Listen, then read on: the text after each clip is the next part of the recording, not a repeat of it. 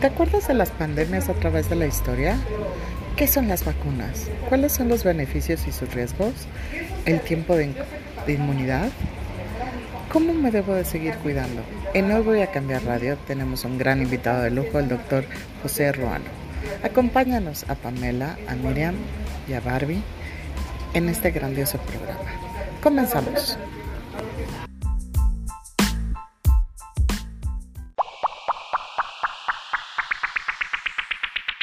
A ver, cuéntame, este, esta plática luego se va a ver en otro lado, me dijeron. Me dijeron sí, ¿verdad? ahorita ya, ya se está transmitiendo en Facebook Live. Bienvenidos al programa de Hoy Voy a Cambiar. Está aquí el doctor José Mano, que estamos muy contentas. Bienvenida. ¡Oh! Bienvenido. Doctor Tony, ¿nos puede platicar un poco de su historia, de su trayectoria, de su semblanza? Bueno, con mucho gusto. Este, mi nombre es José Ruano Aguilar. Y pues antes que nada, este, darles las gracias por la invitación. Yo soy doctor, soy médico cirujano, egresado de la Universidad de La Salle. Y después hice varias especialidades. Tengo la especialidad de genética humana, eh, que realicé en el Hospital Infantil de México y después hice las residencias de pediatría, cirugía pediátrica y oncología. Más o menos con un promedio de tres a cuatro años de cada una. Y pues ahora trabajo en el Hospital Ángeles del Pedregal y en el Hospital Ángeles de las Lomas. Eso es a grandes rasgos mi currículum. Doc, y te faltó decir que sos brujo, porque cuando te entrevisté me dijiste que la vacuna salía para fin del año pasado y salió.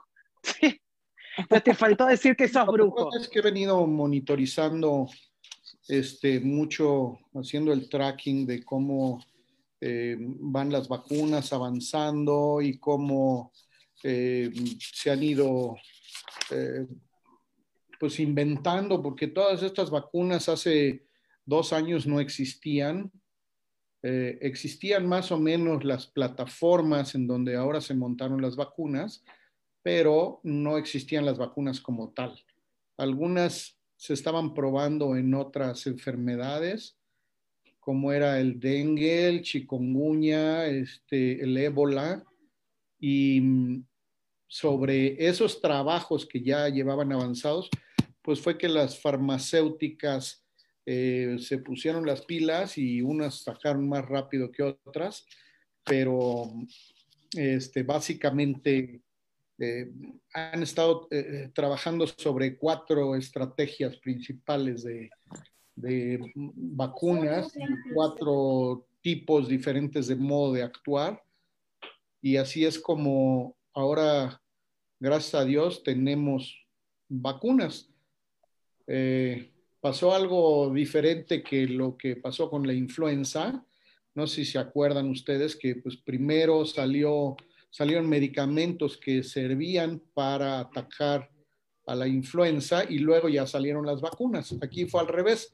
Todavía no contamos con un medicamento mágico que sirva para, para matar al, al virus del COVID-19, pero ya tenemos vacunas.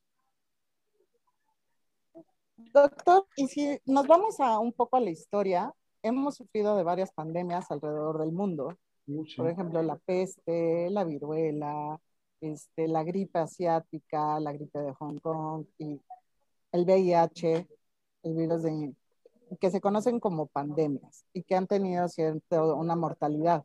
¿Cómo ve ese, ese, ese concepto histórico donde estamos Pues viviendo una tu- pandemia mundial diferente? Tu pregunta es muy inteligente, pues porque ahorita nosotros estamos parados en los hombros de los gigantes. Imagínense ustedes lo que eran las pandemias, pues en la época de Jesucristo, o lo que eran las pandemias, pues en los siglos 2, 3, 5, en donde ni siquiera se sabía de la existencia de los gérmenes, ni siquiera se sabía que habían bacterias, que habían hongos, que existían virus. No se conocía nada de eso. Entonces, em, pues existían muchos eh, mitos y creencias eh, místicas y religiosas sobre qué era lo que estaba ocurriendo.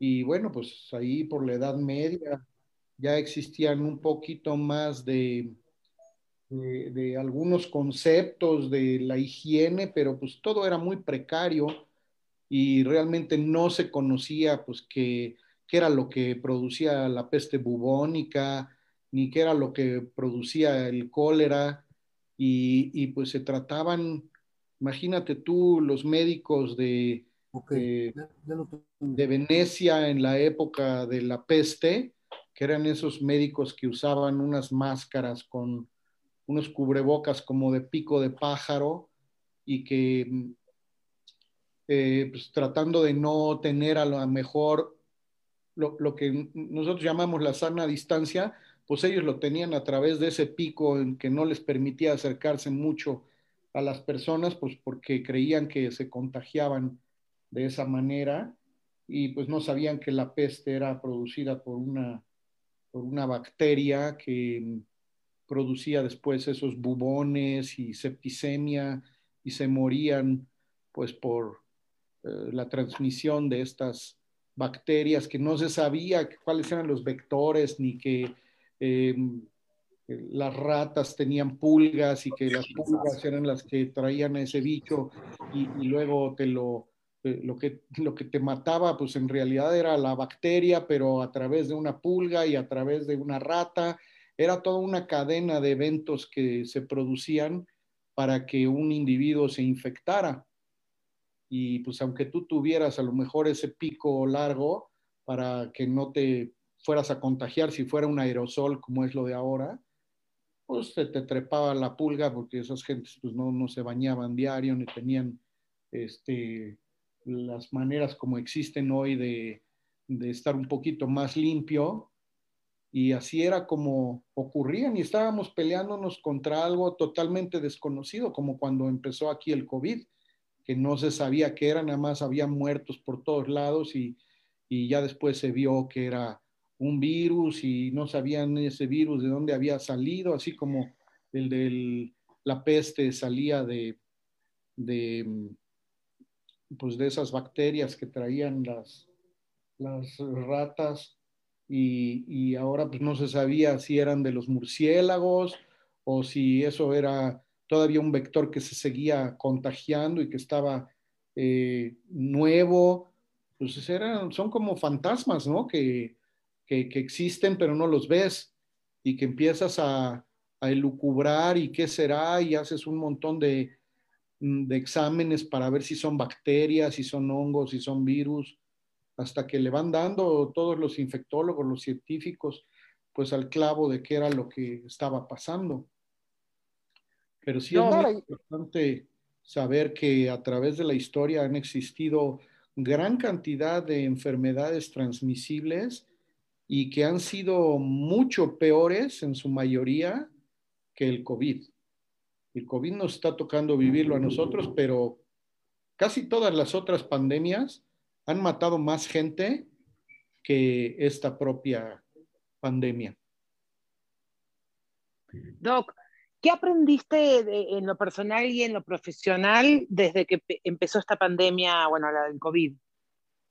Pues yo aprendí a tener más paciencia, a tener resiliencia, a adaptarme al medio ambiente, porque, pues como decía Carlos Darwin, o te adaptas o te mueres porque si no eres inteligente y te cuidas y tienes paciencia y sabes que tienes que quedarte en tu casa y a lo mejor trabajar un poco menos y, tener menos ingresos y ser un poquito em, más consciente de, lo que es tu propia salud y la salud de los tuyos, eh, pues no vas a sobrevivir.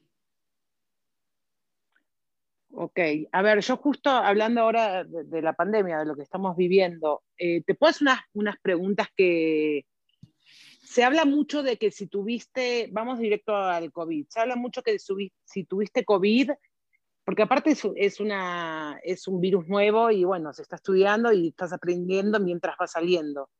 Pero se habla que si tuviste COVID tenés eh, inmunidad en cierta cantidad. Mucha gente dice que te puede volver a dar, otros doctores dicen que cuatro meses, otros ocho, ocho meses.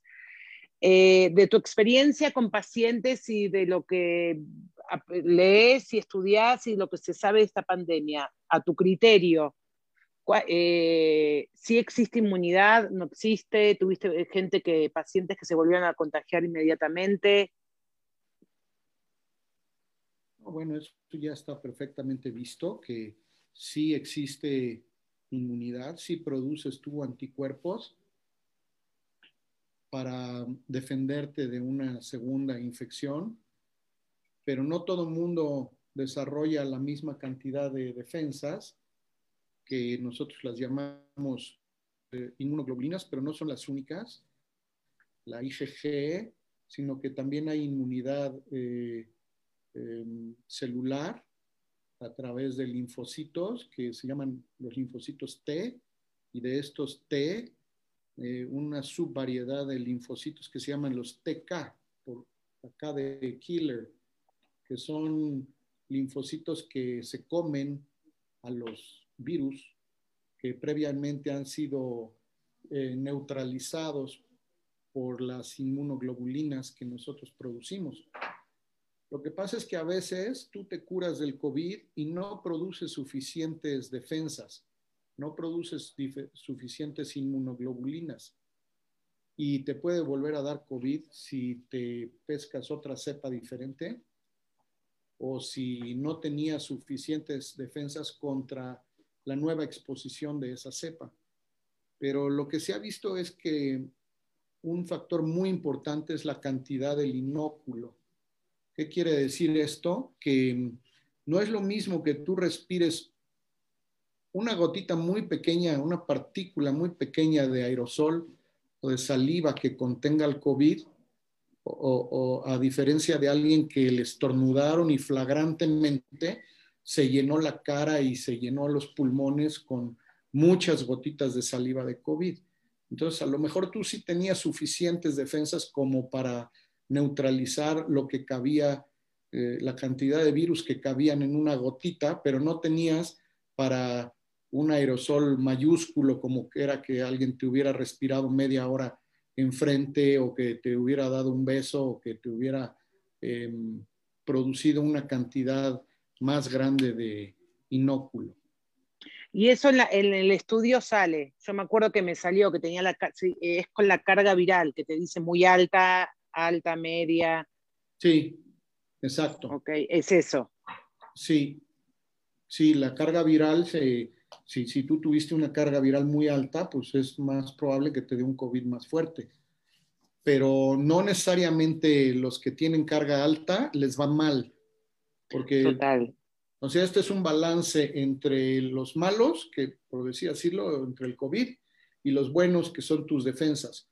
Entonces, ¿qué tanto malo tienes y qué tantos buenos tienes? Y entonces, para que si la pelea es pareja, este, pues ya tienes ahí modo de, de defenderte. Pero si tú no tienes defensas porque eres inmunodeprimido, porque tus defensas están bajas, porque a lo mejor tuviste hace poco influenza o porque tuviste eh, una diarrea muy fuerte o porque tus defensas están mal porque no te has alimentado correctamente o porque has tenido pérdidas o este, trastornos de, emocionales, también te puede afectar para que estés más susceptible a tener una enfermedad en un momento determinado.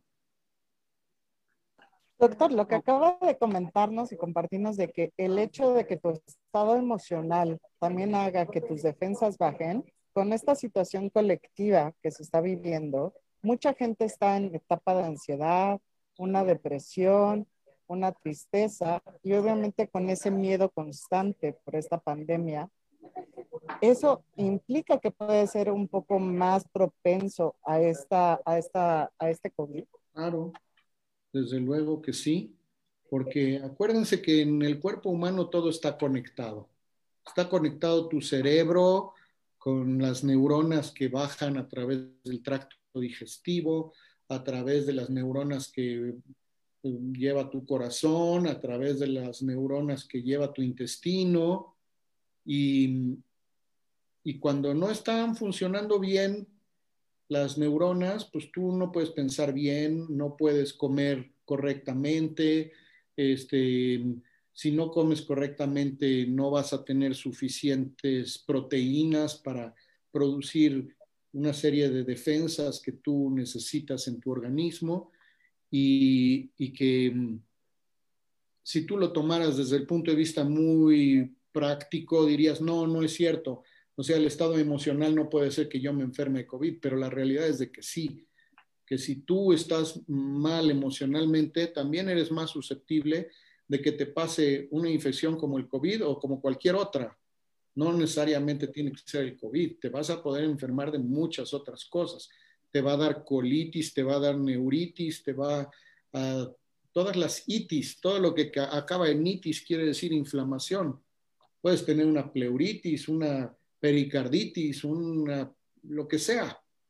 Hemos visto hasta apendicitis, ¿no? Apendicitis por COVID. Las hemos visto y, está perfectamente documentado todo esto. Pero como le dio COVID y, apendicitis o por la ansiedad de, la pandemia le dio apendicitis, no, entendí. No, el COVID es un virus que circula en todo tu cuerpo, no es un virus que nada más esté en los pulmones. Eso es un, eh, o sea, es un error de cómo lo piensa mucha gente de que es un virus pulmonar. El COVID es un virus sistémico, es un virus que afecta a todo, todo el organismo. Afecta, principalmente a los pulmones, pero lo hemos visto que se puede recuperar este, el DNA, perdón, el, sí, todo el material genético del virus se puede detectar en todos los fluidos corporales y, por ejemplo, en los niños es más fácil detectarlo en el tubo digestivo que a veces en los propios pulmones. Entonces, en, mucha gente que se manifiesta como evacuaciones líquidas, como diarrea o que han llegado a tener inflamación del apéndice, pues es un apendicitis por COVID y donde no más se contagia el paciente. Hemos visto doctores también contagiados por, por hacer operaciones de pacientes con COVID, sobre todo al principio de la pandemia, donde no se conocía mucho y se hacían cirugías laparoscópicas en donde el gas que circulaba por dentro del abdomen de los pacientes luego se vaporizaba y se hacían también eh, estas pequeñas nebulosidades dentro de los quirófanos y se contagiaba la enfermera, se contagiaba el cirujano, se contagiaba la instrumentista y todos los que habían estado en esa sala de operaciones. Eso pasó muchas veces. Ahora los cirujanos entramos a los quirófanos pues, con una prueba de PCR previa del paciente, que tiene que ser reciente, y al mismo tiempo tenemos aparatos para que no se hagan aerosoles dentro del quirófano, y a los pacientes se les intuba con una técnica especial, con un acrílico para que eh, esté ahí solamente el anestesiólogo, ya no tiene un montón de gente a su alrededor viendo cómo intuban, y se tiene que seguir unas normas muy estrictas porque si no lo haces así, también el equipo de salud se va a contagiar. Entonces cambió, les cambió la vida, nos cambió la vida a todos, en todos los rubros cambió. No hay, uno que no le haya cambiado la vida, a todos. Wow. Oiga, doctor, yo eh, eh, estaba viéndolo otra vez hace, bueno, al principio de la pandemia estaba viendo toda la, la, información acerca de los virus, ¿no? Vi VIH, eh, COVID y todos estos, pero me llamó la atención que decía que los retrovirales del, cuando toman eh, para el VIH podía ayudar un poco a retener el virus del COVID. ¿Es verdad o lo leí en una nota falsa? No, mira, han salido muchos eh, medicamentos que, que no han sido efectivos y hasta el día de hoy no se conoce uno que sea verdaderamente efectivo. Todavía hace unos minutos me estaba llegando una, unas notas acerca de un medicamento nuevo que están utilizando en Israel para manejo curativo del COVID a través de un spray nasal que viene con un medicamento. La verdad no lo he leído todavía y no les puedo dar una opinión de ese nuevo medicamento, pero todos los demás no, no, sirven, no sirven de una manera espectacular.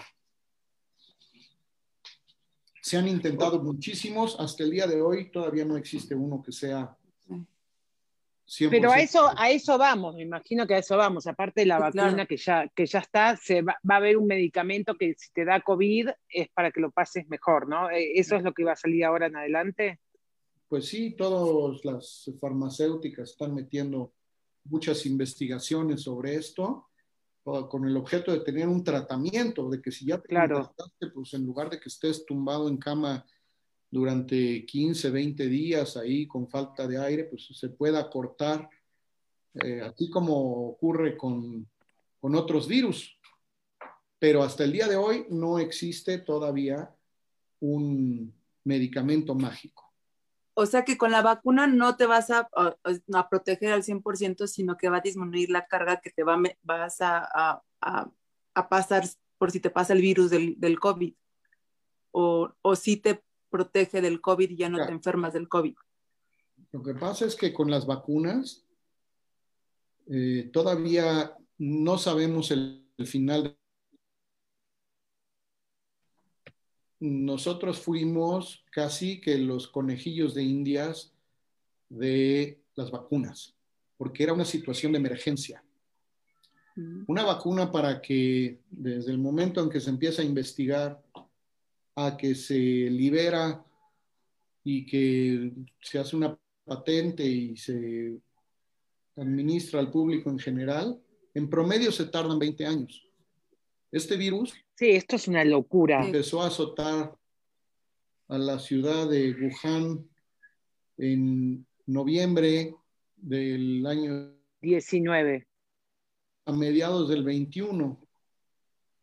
Por eso se llama COVID-19 porque salió en el año 19. Por e, una cosa, por, eso mi hija, mi hija Ide me preguntaba, ma, ¿por qué COVID-19 si estamos en el 20? Y no supe qué contestarle. Bueno, es verdad, empezó en noviembre en, China. En noviembre. En el 19.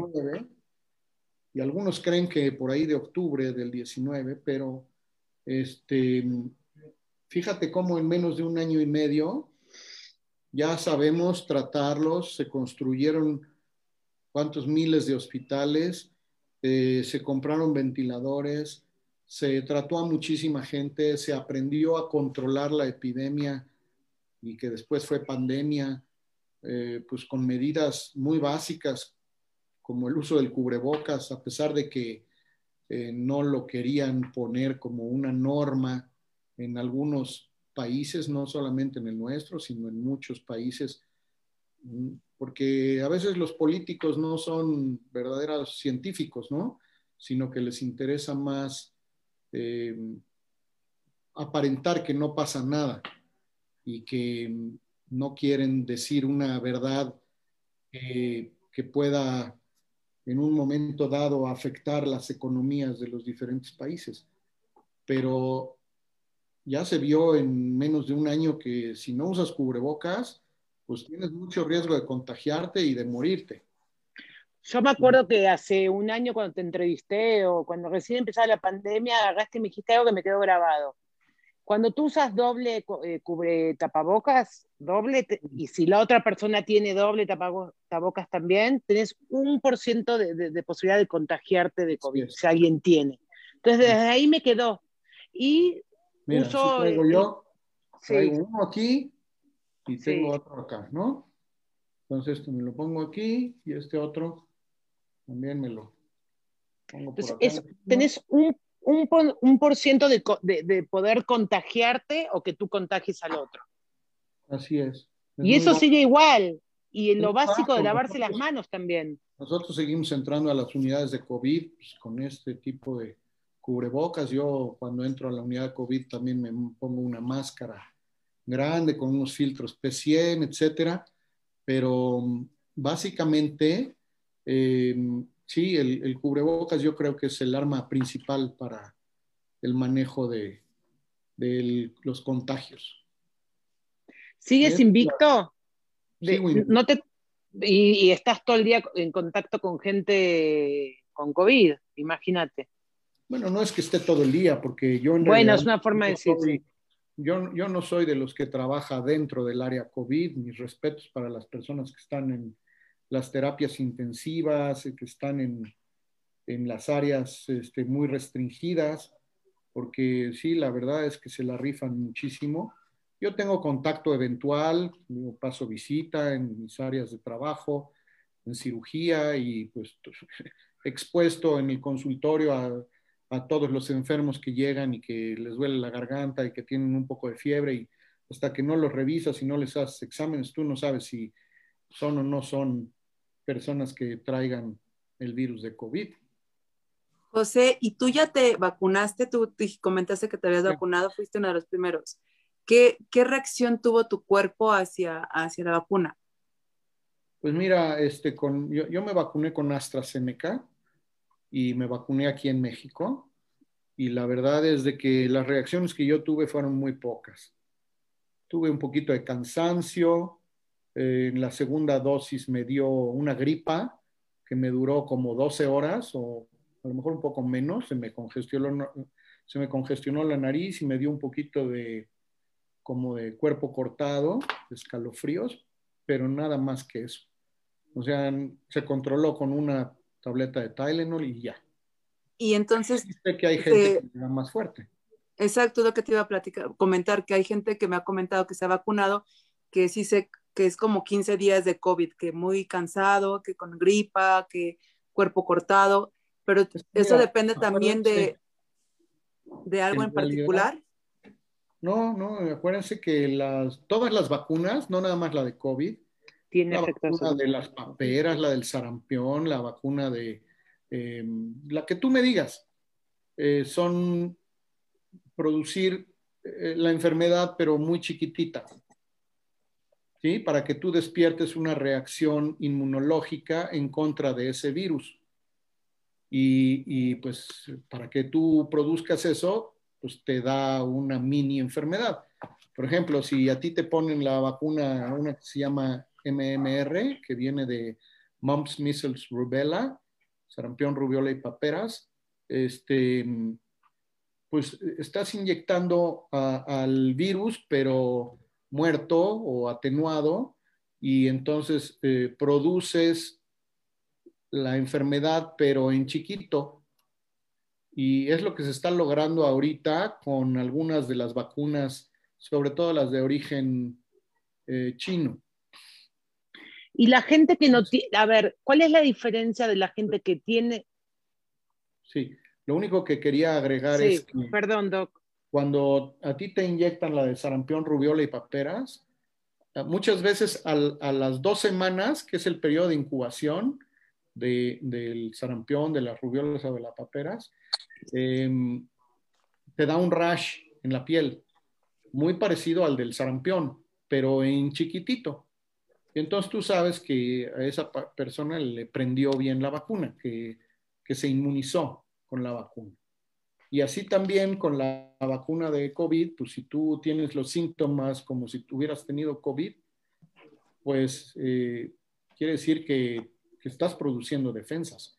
En realidad no es algo malo que tengas esa reacción contra la vacuna, es algo bueno, porque quiere decir que tu cuerpo ya identificó a ese enemigo y que está sacando, tu cuerpo está sacando a sus defensas, a, a la batalla, y los está aniquilando, los está matando, y pues tú te sientes mal porque te da un mini COVID. Ah, y la gente que no... Detección, de, detección de que tu cuerpo está realmente reaccionando bien a esa vacuna, que es todo claro, lo contrario eso, eso es un dato, eso es un dato de que, de que tú estás produciendo defensas y que sí, efectivamente, pues que no te inyectaron agua, ¿me entiendes? Que tienes una reacción de un virus contra los anticuerpos tuyos. Entonces, pues a mí realmente me da un poco de gusto de que te dé un poquito de reacción, tampoco que te dé una reacción tan fuerte como estas que se han reportado con, Trombosis. vacunas en donde te dan trombos y se te bajan las plaquetas y no sé qué tanto. O sea, esa es una reacción ya muy extrema. Doc, y Eso lo que te quería es- preguntar, ¿y la gente que no tiene reacción a la vacuna, qué quiere decir? ¿Quiere decir otra cosa o también está bien? Así está bien. No, también está bien. Ok, Yo lo, ok. que, yo lo que creo es que mm, todos deberíamos de vacunarnos y, después también de medirnos cómo están nuestras defensas.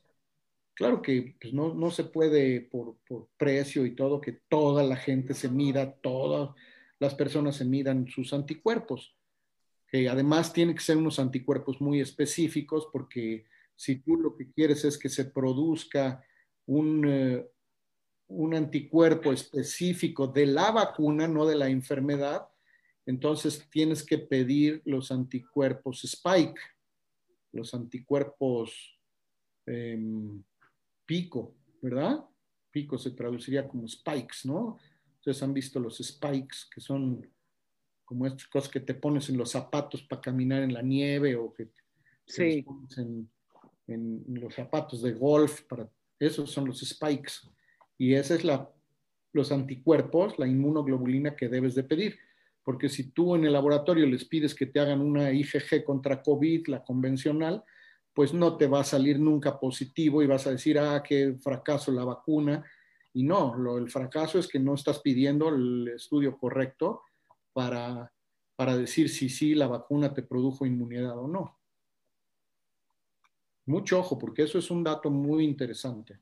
Sí, Si tú es, es, si tú vas al laboratorio y les dices, háganme IgG para, para COVID, pues te van a hacer el IgG para COVID, pero si tú nunca te has enfermado de COVID, no te va a salir nada, te va a salir en cero y vas a decir, es un fracaso la vacuna. No, lo que pasa es que tú tienes que pedir específicamente el IgG contra la proteína Spike. ¿Pero eso es algo que tenemos que saber? ¿O es tanta información o, o lo tendrán que explicar o en el laboratorio te lo tienen que decir o lo tenés que saber investigar? No, bueno, pues es que eso es algo que lo debes de discutir con tus doctores y que si te vas a hacer un estudio de laboratorio, pues, o sea, tú no llegas como paciente y les dices, a ver, este, quiero que me midan, este, qué cosa de los riñones, para si estás mal de los riñones. O sea, un doctor te tiene que decir ahí, se mide la urea, la creatinina, tienes que medirte tal o cual cosa. O sea, los pacientes no tienen obligación de saber todo. Para eso, se estudia medicina. Claro, oye, Y- ¿y tú crees que, por ejemplo, yo he visto a amigos que eh, se han vacunado y me dicen, ya abrázame, ya me, ya me puedes ab- abrazar porque ya estoy vacunado y les digo, pero yo no. Entonces, mejor de lejitos porque tú puedes ser portador o no pueden ser portador de COVID ellos. Yo lo digo porque lo pueden tener en su, en su ropa o en sus manos o no sé si en su saliva eh, sean portadores cuando estén vacunados ellos. Lo platico porque se me hace un poco eh, confuso que dicen, estoy, ya estoy vacunado o a mí ya me dio COVID, no te preocupes. No, la que se debe preocupar soy yo porque tú estás tal vez inmune. Nadie, nadie puede estar al 100% seguro de que es inmune, por muchas razones. Número uno, porque la vacuna está incompleta. Número dos, porque tú a pesar de tener la vacuna y a pesar de que te haya dado COVID, te puedes volver a infectar si tienes una cepa diferente. Entonces, nunca hay que confiarse por completo. Acuérdate que la confianza mata al hombre y embaraza a la mujer. Siempre hay que estar pensando mal. Sí, Siempre hay que estar pensando que pues sí, tienes cierta protección con la vacuna, qué bueno, pero no es, nunca vas a tener una, una protección del 100%. ok. Lo Y que es como sí creo cualquier es que, vacuna. Perdón, doctor. Como cualquier vacuna. El hecho de que tú te vacunes, eso no implica que no sigas tú cuidándote, alimentando bien, descansando bien, tomando las precauciones que debes tomar. Y si Claro. tienes una enfermedad especializada, pues irte con el doctor especializado para que te dé todas las opciones que tienes que prevenir para tu organismo. Bueno, y acuérdate que nos debemos de cuidar de muchas otras enfermedades, porque no todo es COVID en la vida. Entonces, si tú llegas y abrazas a una persona y le das muchos besos, y, Bueno, puede ser que a lo mejor no te dé COVID, pero te puede dar influenza o para influenza o, o un adenovirus de otro tipo. O sea, siempre estás expuesto a una cantidad importante de agentes patógenos y no necesariamente a COVID. Puedes tener otras enfermedades múltiples. Por ejemplo, también estaba leyendo un reportaje que dijeron que el, disminuyó y bajó la tasa de enfermedad gastro, gastrointestinal por el lavado de manos, ¿no?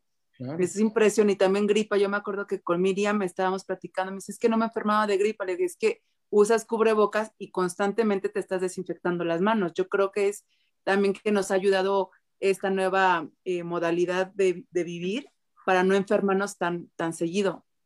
Yo no sé si ustedes se acuerdan, pero la epidemia de influenza, que siempre empieza como en noviembre o diciembre y acaba como en marzo, eh, era fuertísima. La, la, la, epidemia de influenza era muy, muy fuerte y mataba a muchas personas en nuestro país.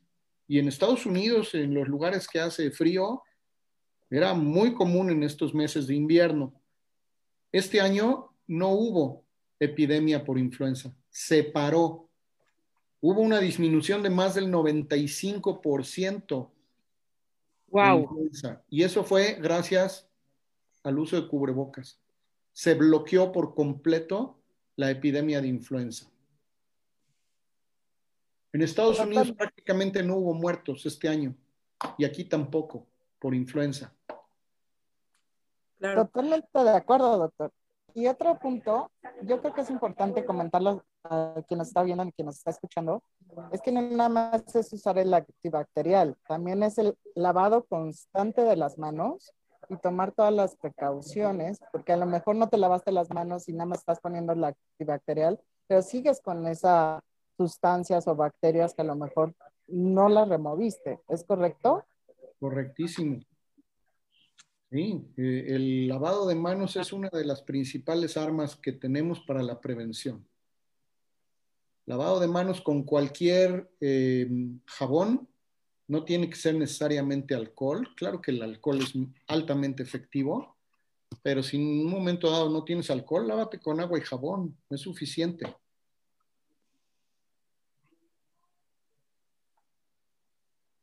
Doc. Perdón, vas a...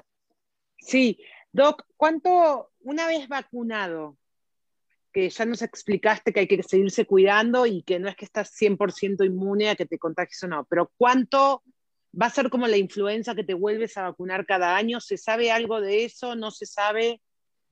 Mi, mi opinión es que sí va a ser una vacuna como la de la influenza, que va a ser anual. Muy probablemente en uno o dos años ya la vacuna sea múltiple, así como existe el, eh, la vacuna de sarampión, rubiola y paperas que trae tres virus. Este, ah, influenza, COVID. Una vacuna múltiple que va a traer influenza y COVID. Ok. Entonces, es, eh, por ahora es una vez al año. Y otra pregunta, Doc, ahora están con el sistema de que estamos en emergencia, entonces no se puede co comercializar la vacuna. Bueno, es lo que yo tengo entendido. Sí. Si yo quiero ir a un lugar privado en México, no me la aplican. Me tengo que esperar a que me digan a qué edad, cuándo me toca, en qué ciudad. Eh, ¿Así es correcto? Sí, eh, la vacuna no se ha hecho privada. Eh, en nuestro país y creo que en la mayor parte de los países es de uso gubernamental. Los gobiernos son los que la están eh, poniendo y creo que no hay eh, nadie que la esté aplicando de modo privado. Y, y, y, perdón, sí. Doctor, y una, y para y una que recomendación. Por, va a ser por tu edad. Y si no quieres esperarte hasta tu edad, vas a tener que ir a otro lugar en donde sí se las estén aplicando a gente más joven. Doctor, okay. y aparte de todos estos beneficios y recomendaciones, ¿qué beneficios o recomendaciones daría usted para toda la gente que nos está escuchando y viendo de que si uno sale a la calle por cuestiones de trabajo o por una, una situación, tiene que lavar su ropa, tiene que dejar sus zapatos en, en, en, la entrada, porque eso también trae el virus. ¿Qué otras recomendaciones usted tendría con su experiencia para todos los que nos están escuchando? ¿Qué podríamos hacer? Mira, eh, hemos aprendido muchas cosas en la pandemia y una de esas es el manejo de los fomites. Los fomites son todas esas eh, cosas que están alrededor tuyo y que tú crees que si las tocas te vas a contagiar y cada vez se ha visto que es menos cierto, que tú no te contagias por tocar una superficie de una mesa ni te contagias por tocar un botón del elevador. Cada vez se comprueba que ese tipo de adquisición de la enfermedad es muy poco, no imposible, pero es muy poco probable. Entonces, la, el hecho de que tú te contagies porque te pusiste la corbata de un amigo o porque tocaste el elevador y, y no te lavaste bien las manos, es muy poco probable. Antes, pues todo el mundo tenía su pistolita sanitizadora o su aerosol con agua con cloro y le andábamos echando así cloro por todos lados y todos traíamos la ropa ya chorreada de, con puntos blancos, parecía que estabas usando una camiseta de tie-dye y, y, en realidad este, pues era el cloro que te chorreaba por todos lados. Ahora se sabe que eso es muy poco probable. No les quiero decir imposible, pero ya no hay que tener tanto miedo. Eh, tampoco que lo traigas en los zapatos. Lo que pasa es que salieron muchos artículos al principio que en los cuartos de las personas que tenían COVID podían recuperar el virus en el piso y en los zapatos. Pero eso no quiere decir que recuperar el virus y hacerlo crecer in vitro no es lo mismo que in vivo y que tú te fueras a contagiar porque trapeaste el piso o porque este, te tocaste los zapatos. Cada vez se ve que eso es menos probable. Bueno, yo leí eso, lo, leí. De que los zapatos, pero bueno, yo que he estado, la verdad, a mí me ha dado un pánico impresionante que yo voy y desinfecto todo lo que voy a tocar y bueno, es una cosa que a mí me dio una, eh, una manía muy fuerte, pero sí leí que los zapatos no, pero bueno, todo lo que cargas de la calle a la casa con los zapatos es impresionante porque son virus, bacterias, hongos y demás, ¿no? O sea, también hay que tener un poco de cuidado con eso porque puedes provocar otras enfermedades. Sí, efectivamente. Yo también al principio tenía como una obsesión de lo del piso y este, pues me ponía unas botas quirúrgicas para caminar adentro del hospital, me las quitaba, llegaba a mi casa, me cambiaba toda la ropa, este, me metía a bañar con este, algún jabón muy fuerte y, y ya todo eso ya no lo hago, ¿eh? Y y la mayor parte de mis compañeros ya tampoco lo hacen. ¿Sabes lo que en mi, experiencia personal, Doc? Eh, bueno, eso lo había leído, que ya con el tapabocas, doble tapabocas y lavarse las manos, porque salieron artículos de que lo que dijiste del elevador, del piso, como que al principio uno no sabía y bueno. Pero lo que a mí me pasó como eh, experiencia mía es que uno, la gente tiene miedo en el súper o salir o que no sé qué. Yo siento que los contagios son donde con tu, con tu gente cercana, donde tiras la toalla, donde dices, ah, no, con el primo, con el amigo, que ahí es donde uno se descuida. Porque cuando salís de tu casa te cuidas demasiado, cuando vas al súper, al banco, estás todo el día cuidándote. Pero cuando estás en una cena familiar o de amigos es cuando uno se relaja y piensa que no te vas a contagiar. Y todos los casos que yo conozco que me dijeron cercanos se contagiaron así. Pero bueno, eso fue mi, mi experiencia de que yo viví, ¿no?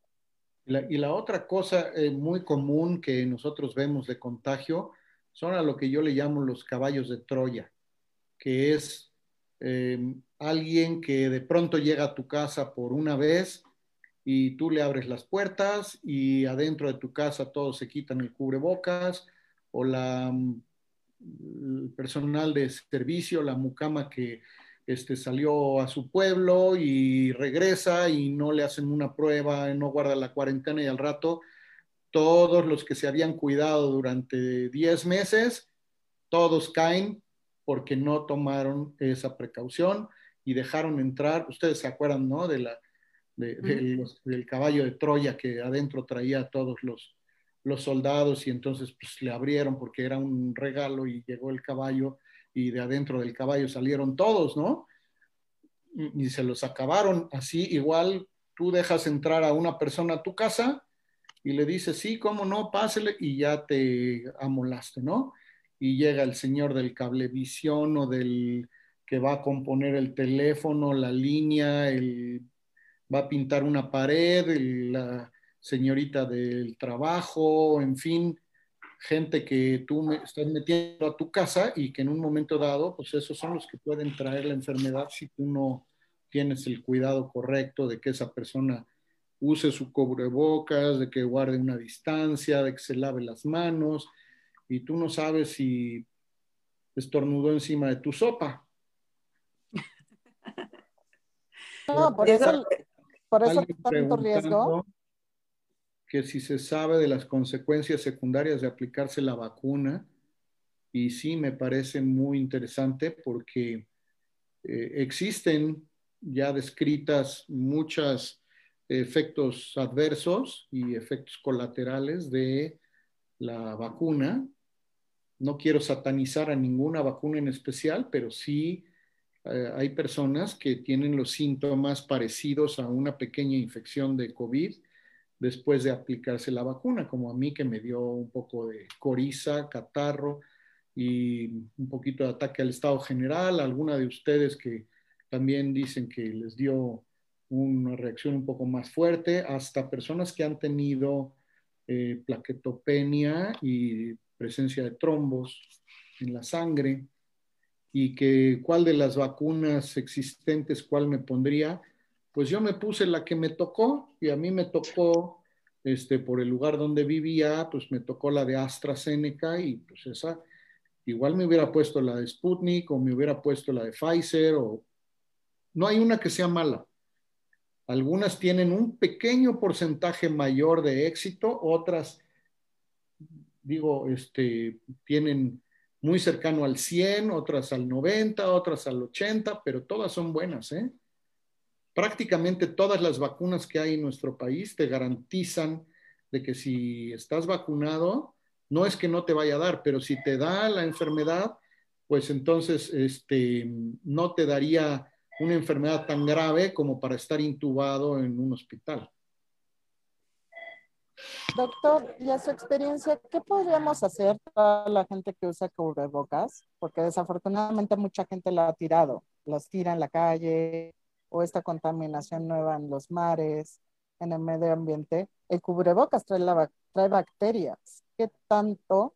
Como, es como propagación de mil bacterias y de otras enfermedades, no tanto del COVID sino de todas. ¿Qué precauciones, qué tendríamos que hacer? ¿Cortar los cubrebocas? ¿Quemarlos?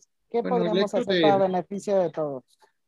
Mira, el hecho de cortarle las, las banditas sujetadoras pues, es para que no se enreden los animales ahí acuáticos en, estas orejeras o en, en estos cordelitos, porque tú sabes que todo lo que sea así como un cordel, pues lo puede agarrar un delfín y se le puede enredar en el pescuezo.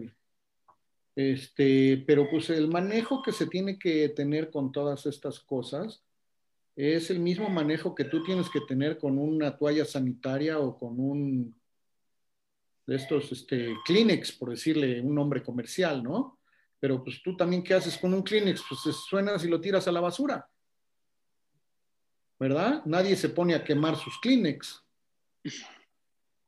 si tú estás seguro de que tienes una enfermedad que es infecto contagiosa, bueno, pues entonces tu cubrebocas trata de guardarlo en una bolsa cerrada y eh, le vas a dar un trato especial, pero no es que a todos los cubrebocas de todas las personas de todo el mundo los vayas a incinerar o les vayas a poner cloro o les vayas a cortar con una tijera en pedacitos. Es el mismo, el mismo principio que tú haces con cualquier eh, toallita, con cualquier este, tejido que, que tú tengas. Doc, eh, a la gente que nos dio COVID, se habló también mucho de que podías tener secuelas el día de mañana, que en realidad yo vivo el presente y bueno, el día de mañana vamos a ver qué pasa. Ya, perdón. No, no te preocupes, Doc. A la gente que nos dio COVID, que se estuvo hablando al principio y que te pueden dar secuelas el día de mañana, lo que estaba diciendo de que, bueno, yo vivo el presente, no sé lo que va a pasar mañana, pero ¿hay algún estudio más reciente que se sepa que si te puedes tener alguna secuela o todavía de eso no se sabe? No, claro que se sabe de las secuelas del COVID y son muy importantes. Muchas personas quedan con un síndrome de fatiga crónica. Algunas otras personas quedan con algunos tipos de neuritis. Algunas otras personas quedan con restricción pulmonar que les produce enfermedad pulmonar obstructiva crónica. Otras personas no les pasa nada y otras personas pueden tener sinusitis, cefalea, este, trastornos muy diversos. O sea, cada, eh, como te dije, este es un virus que es multisistémico, puede afectar prácticamente cualquier órgano de la especie humana. Puede afectar el corazón, puede afectar el intestino. Algunas personas han tenido hasta diabetes mellitus después de haber presentado COVID, porque hay COVID pancreático también, y hay COVID renal, y hay COVID intestinal, y hay COVID eh, neurológico. Entonces puedes quedarte afectado prácticamente de cualquier parte. Eh, yo hace mucho eh, tuve una, un virus que se llama mononucleosis y es, se me hace muy parecida, digo, no me ha dado COVID por ahora, pero espero que no me dé, pero fue, fue muy similar por, por lo que han dicho, que y te puede pegar en el sistema nervioso, en cualquier sistema, el, la mononucleosis. A lo que voy con esto es de que eh, a mi papá le dio COVID y tristemente falleció de COVID, pero fue porque según eh, le dieron eh, que el 90%, el 90 del, del, virus estaba en los pulmones, ¿cierto? Que dijiste que no realmente está en los pulmones, me comentaron eso y ahorita me hizo como un clic de que a él le dio en los pulmones, o sea, se le fue el virus a los pulmones. a lo mejor no, no me expresé bien. El virus del COVID sí es un virus que ataca fuertemente. Ok. Es a donde más ataca, pero no es el único órgano. Ataca Ah, a los pulmones y a los riñones y al corazón y a, a todos los órganos los ataca, pero especialmente ataca a los pulmones. Sí, sí, porque de hecho en la... Y en lo de la mononucleosis es un virus. La mononucleosis Sí, es un virus. se produce a Epstein-Barr y, y esa enfermedad que tuviste tú se llama la enfermedad del beso. Sí, justo. Porque Para andar de besucona, ah, que te contagias a través de, de la saliva. Y la manera más fácil de en la saliva era a través de un beso. Entonces, de una manera romántica, lo decían que el- la mononucleosis infecciosa era la enfermedad del beso. Del beso. Pero pues también ahorita decir que el COVID, El COVID. eso, ¿no? Pero no necesariamente. Digamos que es por estar muy cerquita. Sí, claro. En- sí, yo le comento esto porque a mí, bueno, fue en el tema que dijeron que el 90% lo tenían en el- los pulmones y sí, fue pues obviamente muy doloroso, yo creo, la muerte para, para bueno, la gente que ha tenido COVID y, y que su familia ha, ha fallecido, yo me imagino que debe ser muy dolorosa esa muerte. Sí, lo siento mucho, este, la pérdida de tu papá. Sí, no. Sí. eh, y Pero- cuando les da COVID, eh, Así como tú hay millones y millones de Sí, claro. personas ¿eh? que han Sí, sí, sí. a sus seres más queridos. sí, por supuesto. El tema también. Sí, no, no perdona ese virus. Bueno, no- ningún virus perdona que no esté bien controlado. Pero el tema es, eh, o sea, por ejemplo, si llegara, no sé, si se hubiera salvado a mi papá, obviamente los pulmones le hubieran atacado por tener esa cantidad de, de- de virus en el pulmón. O es Sí, como, Sí, si eh, tú tienes una carga viral muy fuerte y afecta mucho a tus pulmones y eres una persona que tiene comorbilidades como ser diabético, hipertenso, eh, fumador, eh, enfermedad pulmonar, obstructiva, asma, etcétera, pues te puede ir peor. Exacto. Sí. Ok. Y aquí sí, pues el tratamiento entre más rápido se aplica es mejor. Justo también iba a platicar con usted para que la gente también cuando sienta luego, luego el primer síntoma vaya a hacerse el, el chequeo, porque digo, creo que mi papá duró como tres días sin hacerse la prueba y obviamente fue cuando le fue, fue en friega, fue caminando muy rápido el virus. Entonces yo me imagino que mientras más rápido hagas el proceso de la prueba de COVID y tengas mucho más rápido eh, un tratamiento de respiración, oxígeno o algo, es mucho mejor y no con que las pérdidas. personas que usan de manera temprana eh, medicamentos, anticoagulantes, oxígeno, pues son las personas que les va un poco mejor Exacto, sí. que a los que ya llegan después de 8 o 10 días que se han estado aguantando en su casa y llegan al hospital a morirse. Sea, una de las recomendaciones es que se vayan rapidísimo a hacer la prueba en los primeros momentos de algún síntoma. Creo que ahorita eh, la gente va a decir, "Mm, estoy exagerando en haciéndome la prueba, estoy exagerando, pero creo que ahorita no hay nada de exageración en este tema. Mira, hay suficientes hay pruebas como para que exageración en se la salud. toda la gente. Hay suficientes pruebas como para que ya están al alcance de todo el mundo, las PCRs, las pruebas rápidas de antígenos, y yo creo que nada hay que saber cuál es el momento de pedir cada una de las pruebas, porque si tú no la pides una prueba a tiempo o la pides demasiado temprano o demasiado tarde, pues no te va a salir positiva para COVID. No, y creo que no hay ninguna, siempre hay que tener precauciones en nuestra salud y creo que es la mejor inversión. Cuidarnos, protegernos y estar siempre con cualquier síntoma. Y obviamente si es recurrente, poder ver a un especialista, hacer estudios cada año de cómo está tu organismo, cómo está tu cuerpo, cómo están tus vitaminas, y ir con tus especialistas, porque no hay nada mejor que ellos que ustedes que nos pueden decir qué podemos hacer y cómo podemos prevenir. No nada más es el tema COVID, sino es todo un hábito de vida. Doctor, Sí. nos pregunta Maru Ruano, ¿a los cuántos días de aplicarse la vacuna hace máximo efecto de protección? Mira, se ha visto que, que la protección ya es completa después de 21 días de haberte aplicado la segunda dosis, en el caso de que sean vacunas de dos dosis. Pero la máxima, máxima todavía no sabemos, porque, porque es una vacuna nueva.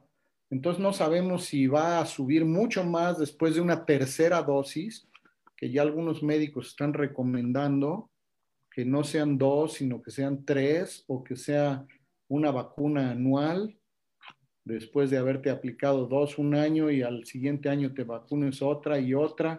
Y así es como se va haciendo la inmunidad máxima, pero todavía no lo sabemos hasta que no pase más tiempo. Por ejemplo, para la vacuna de la polio, bueno, sabemos que la vacuna de la polio se le da tres veces a un niño durante el primer año de vida y después se le da a los dos años y luego a los cuatro y, luego a los seis años y ahí es cuando se adquiere el máximo, ya después de que pusiste pues por lo menos unas cuatro dosis de la vacuna de polio. Y con la vacuna de, esta de COVID, pues apenas vamos en la segunda, no sabemos todavía si con una tercera va a subir mucho más las defensas o una cuarta o una quinta.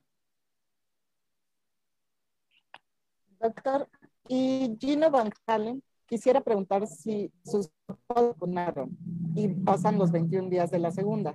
¿Es seguro viajar a Miami por necesidad? Ellos tienen 80 años. ¿Es seguro viajar a Miami? Sí, sí es seguro si ya tienen sus dos vacunas, siempre y cuando sigan teniendo las medidas eh, correctas de sana distancia y de uso de cubrebocas. Pero digamos que sí, sus papás ya están más protegidos.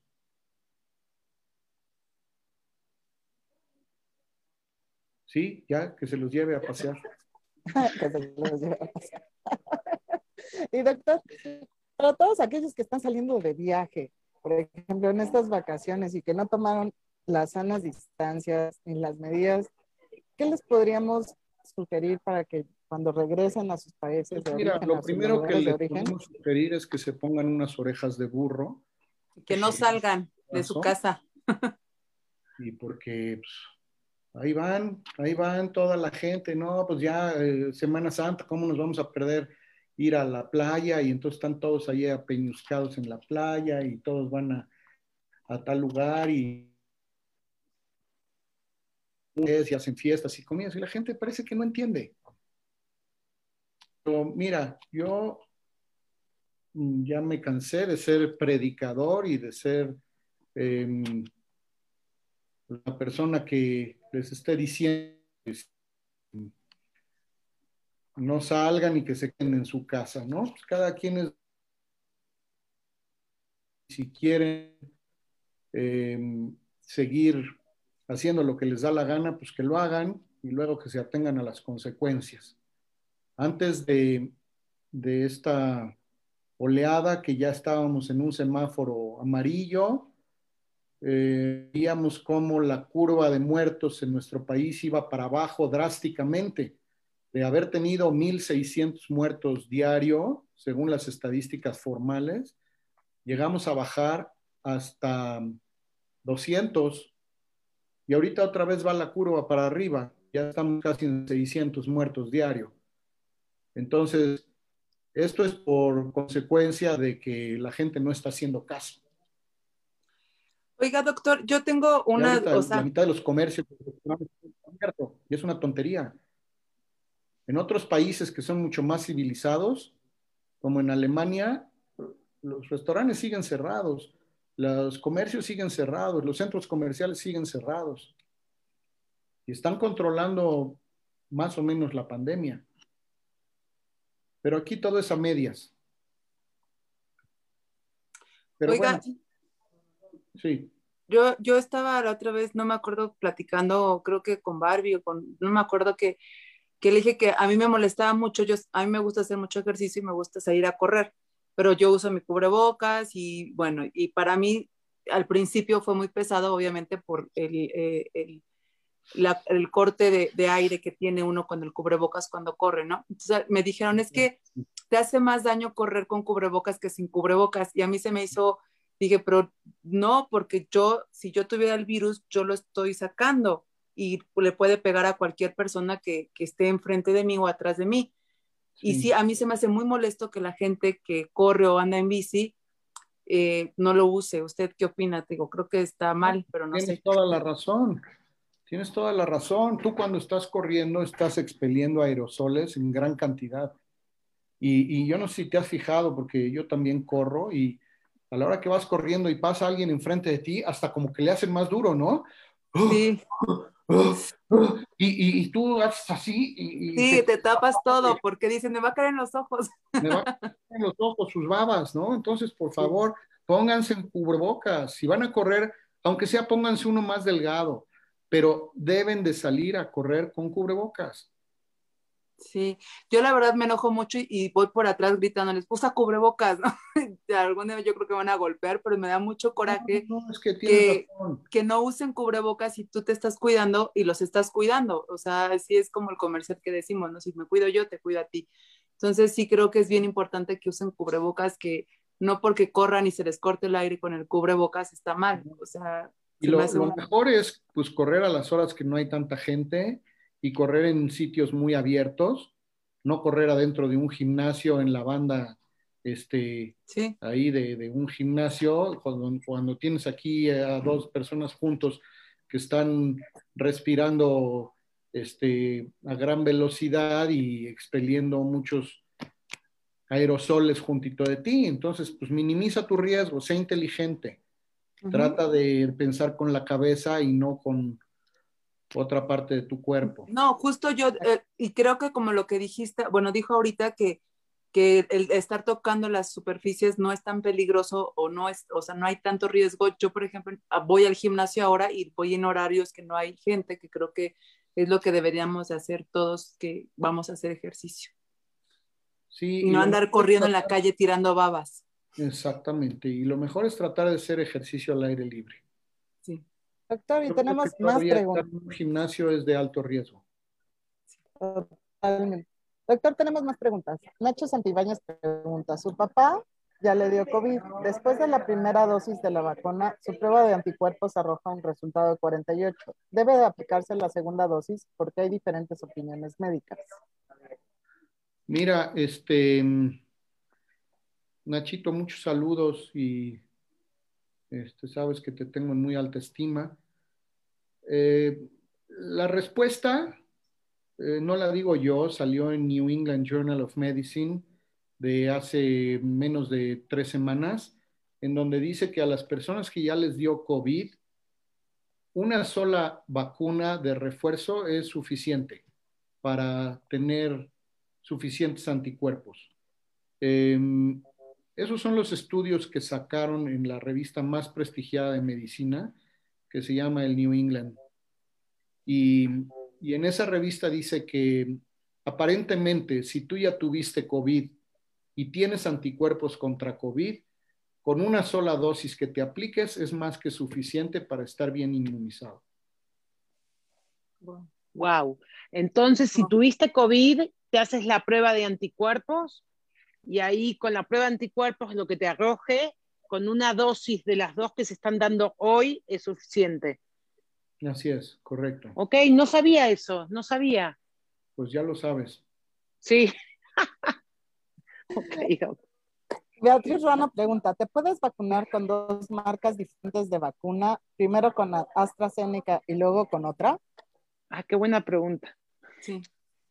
En teoría sí. En teoría sí, pero yo les recomendaría, en primer lugar, que se vacunen con la misma. En segundo lugar, si no consiguen la misma, que se vacunen con una vacuna similar. ¿Qué, ¿Qué quiere decir? Que sea una vacuna de la misma plataforma. Por ejemplo, la vacuna de AstraZeneca es una vacuna que la hicieron, yo no sé si ustedes saben, pero fue la primera que, se inventó y que salió a la luz de cómo la estaban fabricando. Ellos la fabricaron sobre una plataforma de un virus de la gripa del chimpancé. Entonces, a la gripa del chimpancé le pusieron unas patitas de spike y esas patitas que se las sacaron a, bueno, estoy hablando muy coloquialmente, pero así es, este, la, la proteína spike insertaron al, al, al, ácido nucleico del adenovirus del chimpancé. Y entonces, cuando a ti te la inyectan, que te da es gripa. Por eso a mí me dio un poco de gripa. Te da gripa de chimpancé. Y esa gripa de chimpancé trae la proteína spike que tú quieres hacer defensas en contra de ella. Entonces, si yo tengo otra vacuna que esté montada sobre también un virus de chimpancé, eh, creo que sería bueno. O sea, es una buena combinación y, son varias, ¿eh? Por ejemplo, la vacuna de Johnson y Johnson también está montada en un, en adenovirus. Eh, la vacuna eh, Cancino también está montada sobre un virus de la gripa. Entonces, si yo no tengo la AstraZeneca, escogería otra vacuna que sea con una plataforma similar. O, por ejemplo, si yo tengo la vacuna Pfizer y ya no consigo otra Pfizer, entonces me pondría la de Moderna, porque esas dos actúan de la misma manera. O si voy a usar una, una vacuna que es de un virus muerto, bueno, pues entonces la segunda dosis también la usaría de un virus muerto. Pero no combinaría una de RNA mensajero con una de virus muerto. ¿Me entiendes? Ahí serían las que no, no, desde mi punto de vista de entendimiento científico, creo que no sería la mejor opción. No sé si queda contestada la pregunta o los hice. No, no, no, sí, sí, sí. Si comes manzana, no comas naranja. Seguís comiendo manzana. Casi, más o menos. Más o menos. Si vas a tener que combinar manzanas, vina una manzana amarilla con una roja. Claro. Pero no comas peras y manzanas. Ahí está. Exacto. No, sí estuvo, sí estuvo claro, Doc. De acuerdo. Otra pregunta de Gino Banjal en el tema de correr. ¿Correr con lentes también es bueno y entra por los ojos, los aerosoles? Sí. Bueno, yo creo que sí. Sí, mira, este, en teoría sí pueden entrar por los ojos, pero es eh, muy poca la posibilidad de que te contagies a través de los ojos. Pero es muy baja. Entonces, el, el usar estas caretas grandes y lentes mm, como tipo gogles ayuda si tú estás metido en un área COVID. Si no, yo creo que no es tan necesario. Si tú trabajas en un área, en un hospital, un área COVID, en alto riesgo, sí te recomendaría de que además de tu cubrebocas y todo, te pongas unos gogles, porque así no te entra nada. Y unos gogles de nadador son la mejor opción. Ahí sí a esos no les entra nada. Más que lentes, usar gogles. Pero para correr eh, solamente con el cubrebocas no es tan necesario usar los lentes o la careta. No es necesario usar lentes y careta. Para correr, no. Pues sí serían necesarios, doctor, para aquellos que tienen parientes de COVID en su casa, para tomar todas Sí. las precauciones posibles, ¿no? Sí, sí, claro. claro. Si tú Yo tengo una pregunta. de cuídate lo más que puedas. Ponte Tengo- gorro, tengo una pregu- careta, ropa especial, todo. Tengo una pregunta. Yo dejé de pasear a mi perrita con, con el chavo que venía a pasear a, a un montón de perros. ¿Hay probabilidad que los animales se contagien de COVID y lleven el COVID a la casa? No, los perros no.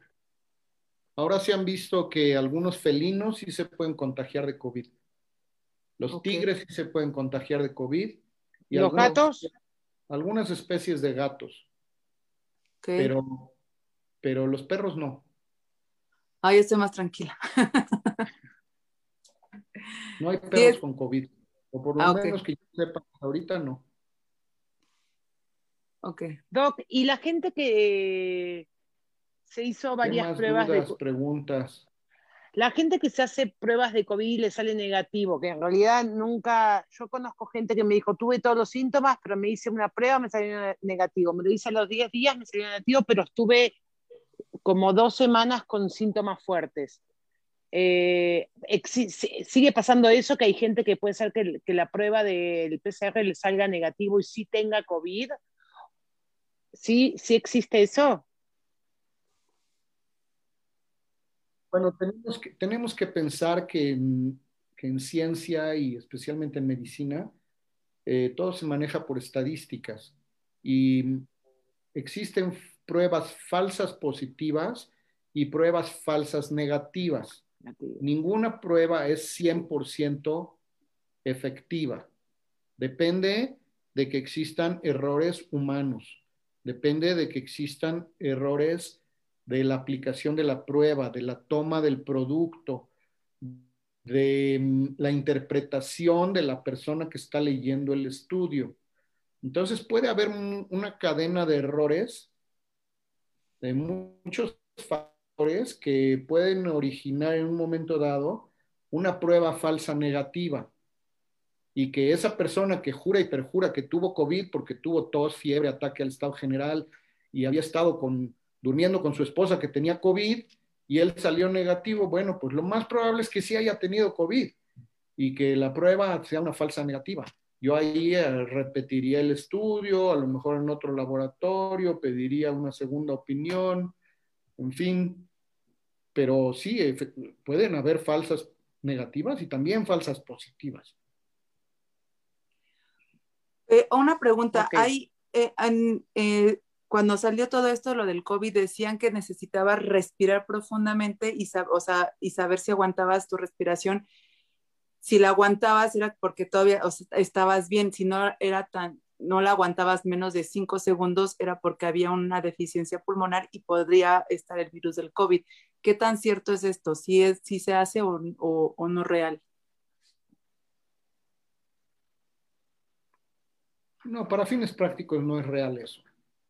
Okay. O sea, si tú no aguantas la respiración por cinco segundos, pues pueden ser por mil cosas, no necesariamente porque tengas COVID. Puede ser que, que tengas otra enfermedad pulmonar, que tengas asma bronquial, que tengas hiper, seas hiperreactor bronquial, que tengas eh, catarro común o porque cualquier otra cosa, ¿no? No, no necesariamente tiene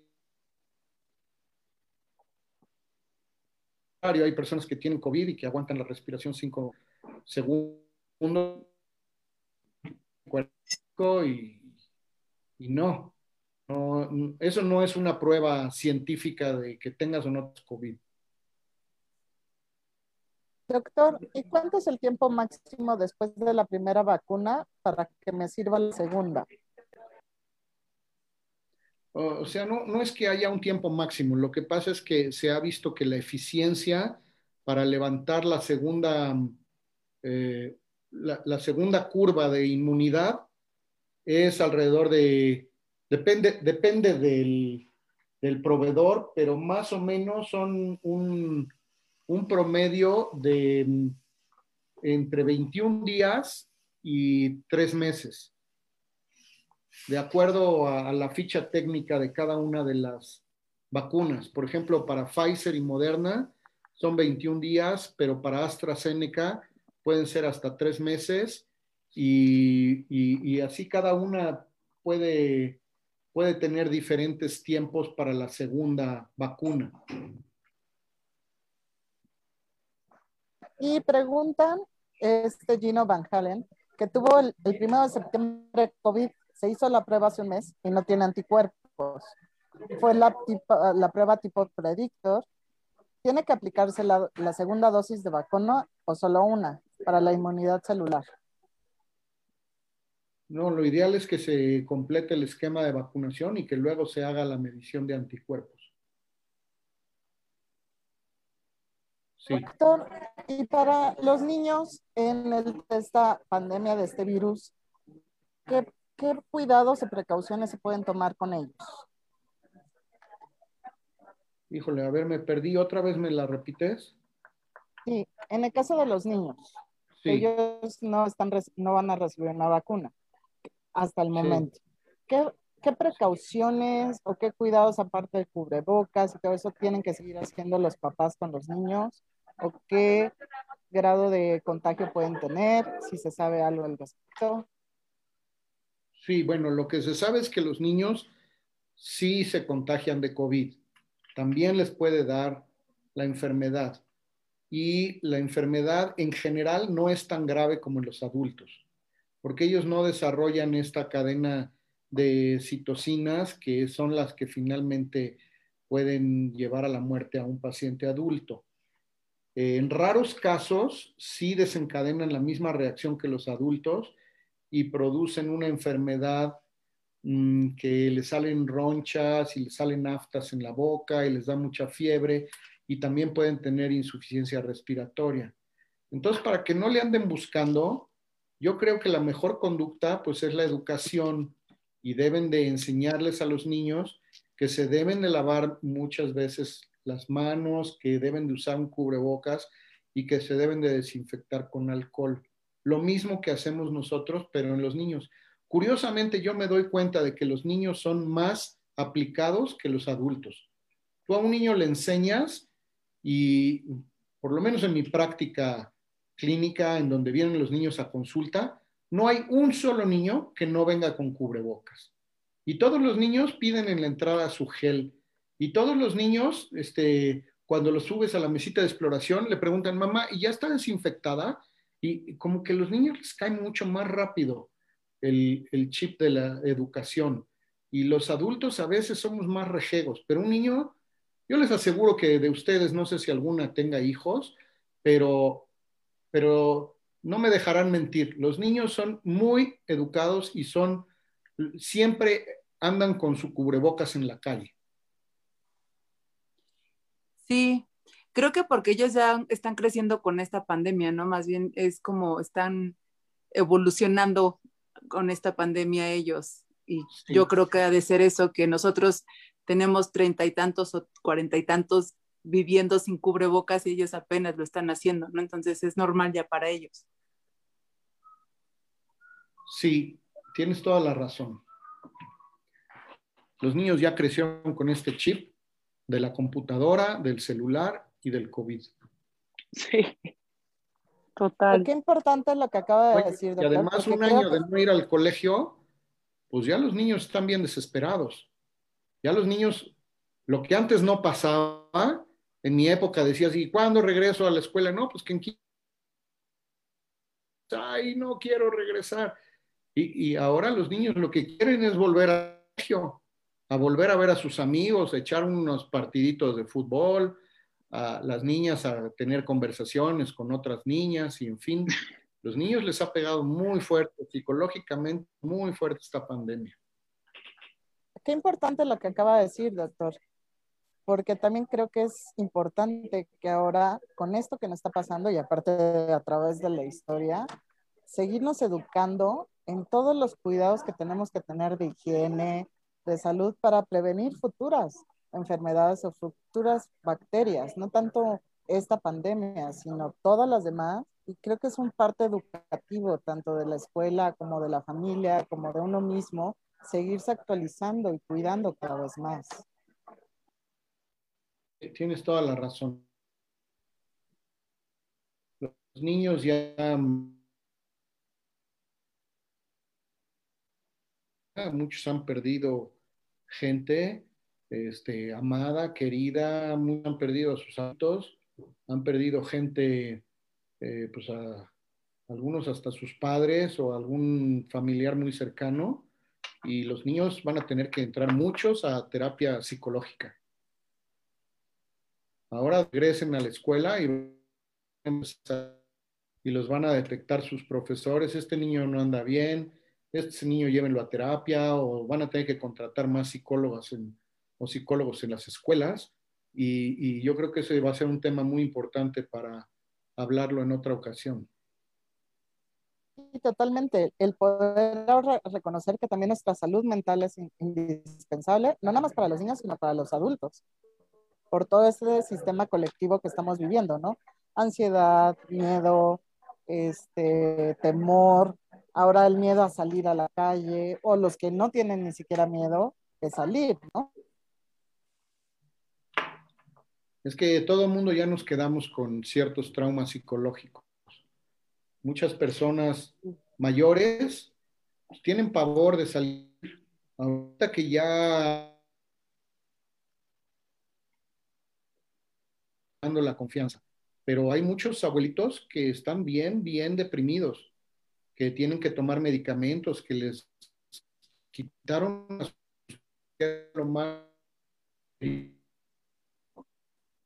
no, ya no vas a volver a ver a tus nietos, los vas a ver a través de un cristal, de una ventana, los vas a ver a través de, del Facebook o de estas eh, Zoom. FaceTime. Pero ya no tienen el cariño de sus nietos como lo tenían antes. Y luego las personas de mediana edad que están perdiendo sus trabajos y que cuántos negocios no ves que han cerrado y que los restaurantes en bancarrota y que la tintorería ya tronó y que la, quién sabe qué, es una verdadera desgracia para las gentes de todas las edades. A los jóvenes sí. que no los dejaban juntarse y que no los dejaban hacer fiestas y que, este, no sé, que vas a pedir un Uber o vas a subirte a un transporte público, al metro y, y sabes que te la estás rifando, ¿no? Sabes que te vas a meter ahí y es una cámara de gases y no sabes qué cosas le vas a poder llevar a tu familia. No se han muerto. ¿Y cuántos sí. no han caído intubados, muy golpeado? Y así vele bajando la edad hasta los niños y los niños más chiquitos y los bebés. Ahora me da mucha risa que me traen aquí a los bebés y, y muchos bebecitos traen su caretita ahí chiquita que ya las fabrican así con su miquita y se las ponen, que sirva mucho o poco, pero bueno, pues los traen disfrazados de COVID. Entonces a todo el mundo nos ha pegado muy duro. Yo no creo que hay alguien que diga, me cayó como anillo al dedo, más que ya sabes quién. No, yo así de, sí, mejor me mantengo callada en esos comentarios. No se puede. No se puede. Pero doctor, ya estamos a unos minutitos por cerrar este grandioso programa y agradecerle todo, todo su tiempo, porque sabemos que está usted muy ocupado, su experiencia y sus conocimientos. Y para unas, unas palabras de cierre, si nos puede compartir algunos beneficios de vacunarnos y obviamente fomentar esta vacunación para seguirnos cuidando todos a nivel, no nada más México, sino a nivel mundial.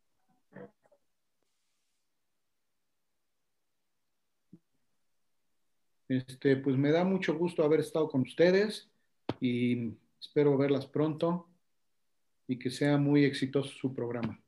Gracias. Eh, que nos veamos vacunados todos. Exacto.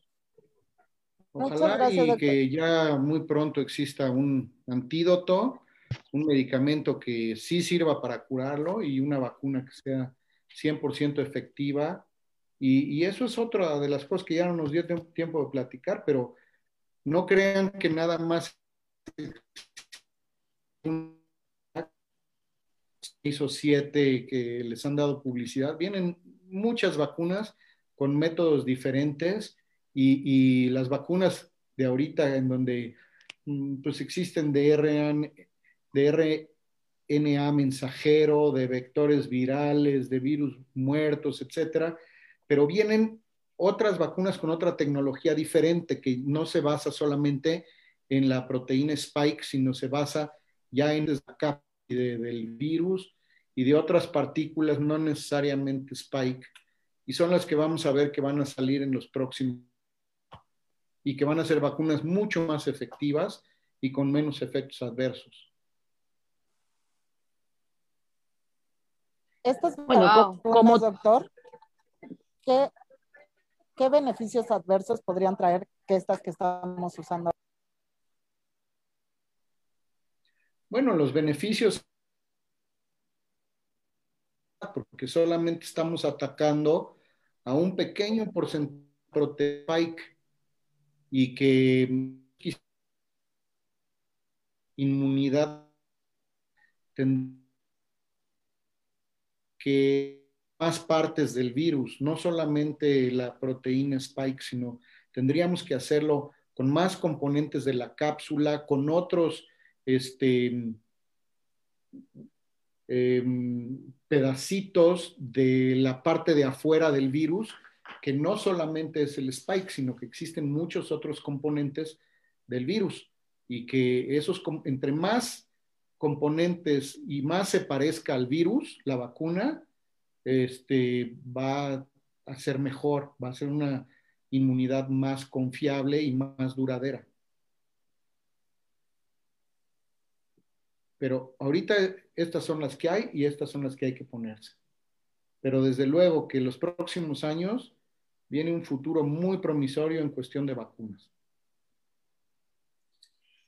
Y, no cree que después, o sea, de que hayan e-, estas vacunas, vaya a ser otra nueva cepa, que tengan que hacer otra vacuna y que haya otra pandemia? Estoy seguro que sí. Qué triste. Mira, es como la vacuna de la influenza. siendo de una dosis y que nada más traía una cepa del virus, que era el swine flu. ¿No? El virus que nos achacaron a los mexicanos y que en realidad nunca fue un virus originado en México. Fue originado en el sur de Estados Unidos y luego se pasó a México. Pero así la conocieron como la vacuna eh, que traía la cepa México de la influenza eh, tipo, tipo A y que así, hay como 20 o 30 cepas de la tipo A y de la tipo B y, ahorita, por ejemplo, este, la gente se estaba peleando porque quería la vacuna cuatrivalente. Y, te acuerdas que en México se empezó a, vacunar con la trivalente y la gente sin saber y, sin nada decía, es que yo quiero la cuatrivalente y si no es la cuatrivalente no me pongan ninguna. Y, había cachetadas y cerraron consultorios y hubo mil cosas buscando quién había introducido o quién tenía influencias con un laboratorio para que le surtieran la vacuna cuatrivalente que nada más se estaba poniendo en algunas partes de Estados Unidos. Y esa vacuna traía una cepa PUET, una cepa de Tailandia, una cepa este, japonesa, cepa del sur de Estados Unidos. Y entonces, este, esa combinación ya daba más efectos combinantes para que se abarcara un universo mayor de virus de la influenza. Lo mismo pasó con las vacunas del rotavirus. La vacuna del rotavirus trae una mezcla de varios rotavirus y entonces te hace una reacción cruzada contra todo el universo de los virus que se llaman rotavirus. Y pasar con los coronavirus. Desde hace mucho tiempo hay coronavirus para los perros. Sí. Todos los perros y los gatos se llevan a, la veterinaria. Hay la vacuna esta múltiple que, entre otras, claro, coronavirus COVID-19, pero seguramente en las próximas vacunaciones va a traer la cepa sudafricana y va a traer la cepa inglesa y la cepa brasileña y otras más que salgan. Va a ser una vacuna múltiple que va a traer múltiples em, segmentos del virus del COVID.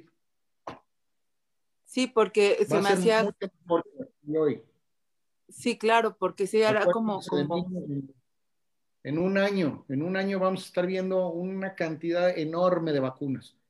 Y seguramente ya va a haber vacunas para el sector privado y va a haber más eh, forma como te puedas tú vacunar y escoger qué vacuna es la que más te gusta. Hay, hay una vacuna que se está haciendo en México, no sé si es una, no sé si estoy mal informada una más, pero hay una que hay un proyecto acá en México. ¿Sabes algo de eso, Doc?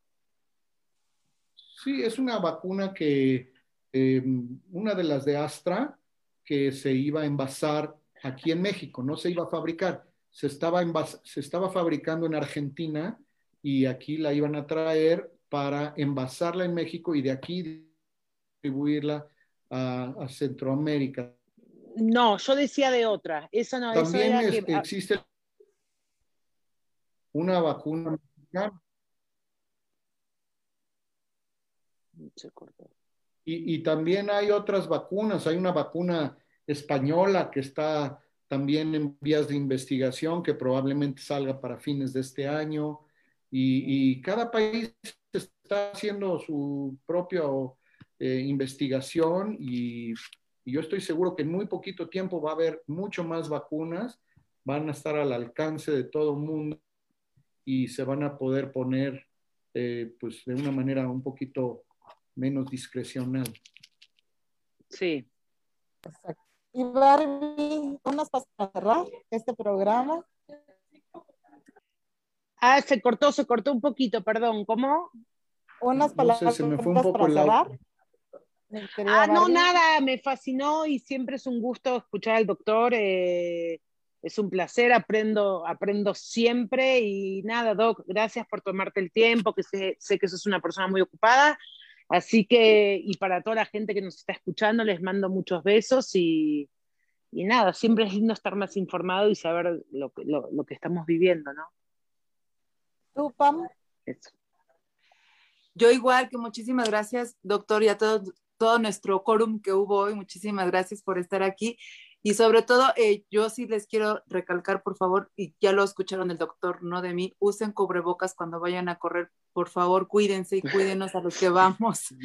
Es que a mí eso me, me tiene, si de por sí me tiene traumada todo el COVID y, y que siento que las partículas van volando hacia mí, entonces, por favor.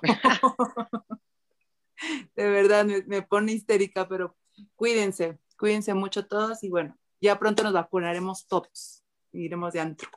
Y doctor, de verdad, no voy a cambiar, estamos muy, muy agradecidas de tenerlo aquí, con su experiencia, con sus aportaciones.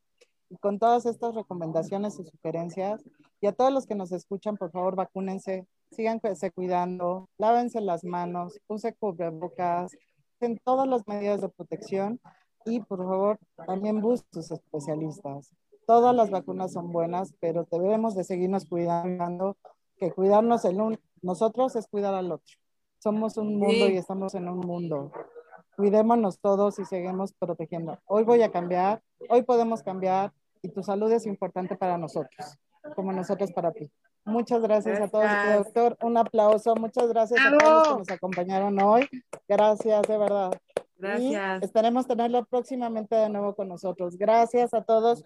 Un beso y nos estamos viendo. Gracias. Besos. Bye. Gracias.